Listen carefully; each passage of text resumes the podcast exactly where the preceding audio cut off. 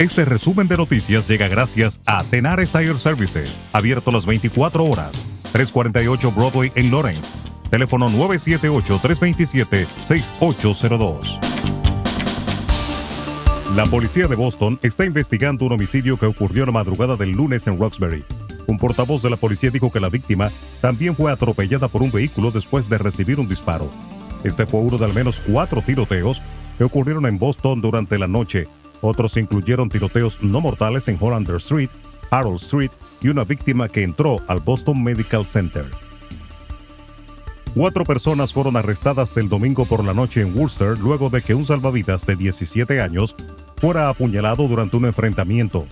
Los oficiales de investigación de la policía se enteraron de que un pequeño grupo estaba bebiendo y fumando en el parque de Bell Pond y se les dijo que tenían que parar o se les pediría que se fueran. Varios miembros del grupo se fueron sin incidentes, pero una persona fue verbalmente agresiva y amenazadora. Este hombre salió del parque, pero regresó más tarde con un pequeño grupo y atacó a la víctima, dijo la policía en un comunicado. El salvavidas fue golpeado por un palo y apuñalado aproximadamente a las 6.30 de la tarde. Los rescatistas recibieron autorización para reanudar el trabajo en busca de víctimas en el edificio de condominios colapsado en el sur de Florida después de que equipos de demolición detonaron una serie de explosivos que derribaron lo último del edificio en una nube de polvo. Nadie ha sido rescatado con vida desde las primeras horas después del colapso. El domingo la policía de Miami-Dade identificó a David Epstein, de 58 años, como una de las 24 personas que se sabe que murieron en la torre caída. Sus restos fueron recuperados el viernes. La Fiscalía de Bolivia admitió una nueva proposición acusatoria contra la expresidenta interina Jenin Áñez por delitos de genocidio, lesiones graves y lesiones seguidas de muerte por el fallecimiento de civiles en 2019 con disparos de bala.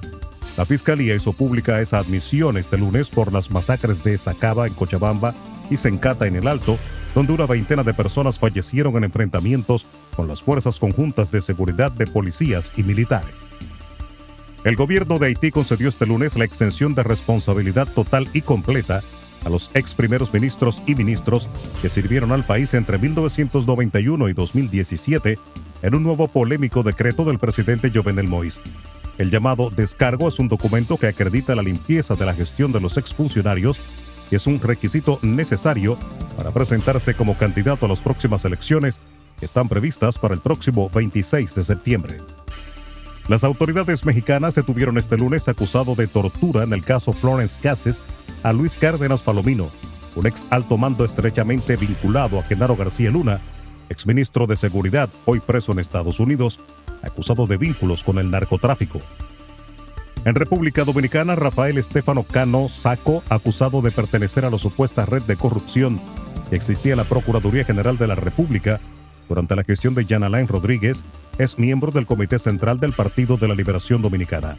Así lo estipula el acta final de los resultados de esas elecciones, celebradas a mediados del pasado mes de febrero, donde figura en la posición 90 de las 110 vacantes que estaban en juego en esos comicios. Representantes del Ministerio Público reportaron que Cano Saco había salido del país y a fin de que enfrente sus acusaciones, la procuradora adjunta Jenny Berenice Reynoso dijo que organismos internacionales están colaborando en su captura.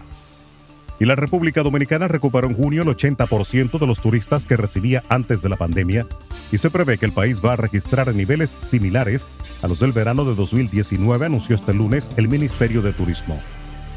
República Dominicana, que tiene en el turismo su principal actividad económica, recibió 468.367 pasajeros no residentes en junio, un 19.6% inferior a la del mismo mes de 2019, año que se usa de comparación porque en junio de 2020 las fronteras estaban cerradas. Todos los números reflejan que julio va a quedar parejo con julio de 2019, dijo el ministro de Turismo David Collado en una rueda de prensa. Resumen de noticias. La verdad en acción. Jorge Auden. Conduzca seguro confiando el cuidado de sus ruedas a Tenares Tire Services, abierto las 24 horas, los 7 días de la semana. 348 Broadway en Lawrence. Al comprar gomas nuevas, recibe reparación de por vida, además de otros servicios también de por vida. Tenares Tire Services también ofrece alineación y balanceo y autodetailing. Las mejores gomas nuevas y usadas en Tenares Tire Services, con el trato afable de Brian de Peña y su equipo. Tenares Tire Services, 348 Broadway en Lawrence.